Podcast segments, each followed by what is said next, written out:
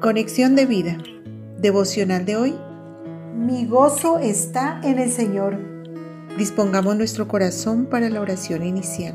Poderoso Dios, conoces mi corazón y sabes que en algunos momentos he perdido mi gozo por no ver ni obtener aquello que deseo. Te pido perdón y te ruego me recuerdes que mi gozo siempre debe estar en ti, en el Dios de paz en el Dios de amor, en el Dios que me ha salvado. Amén. Ahora leamos la palabra de Dios. Salmo 9, versículo 2. Me alegraré y me regocijaré en ti. Cantaré a tu nombre, oh Altísimo.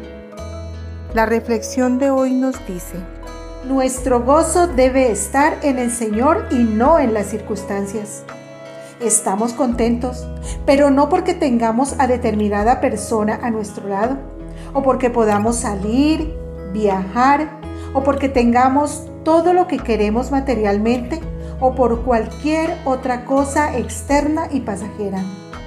La verdad es que si no tenemos a Dios en nuestro corazón, si no tenemos esa comunión íntima con Él, no hay verdadero gozo y lo que en realidad experimentamos es un profundo e inexplicable vacío que se ve reflejado en tristeza, desánimo o amargura.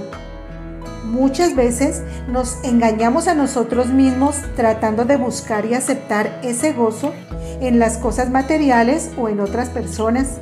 Y la realidad es que es pasajero, superficial e insuficiente son tan solo momentos de alegría o de risas, pero no es la verdadera felicidad.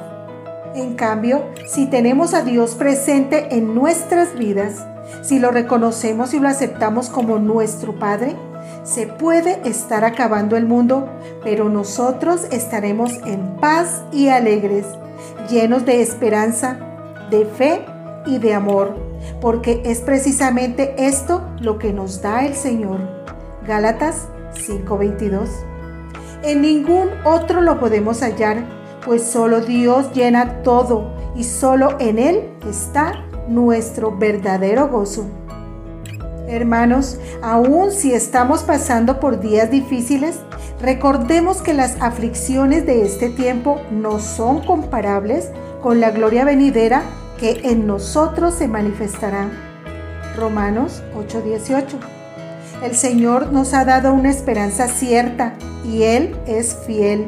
Así que, aunque la higuera no florezca, ni en las vides haya frutos, aunque falte el producto del olivo, y los labrados no den mantenimiento, y las ovejas sean quitadas de la majada, y no haya vacas en los corrales, con todo yo me alegraré en Jehová y me gozaré en el Dios de mi salvación.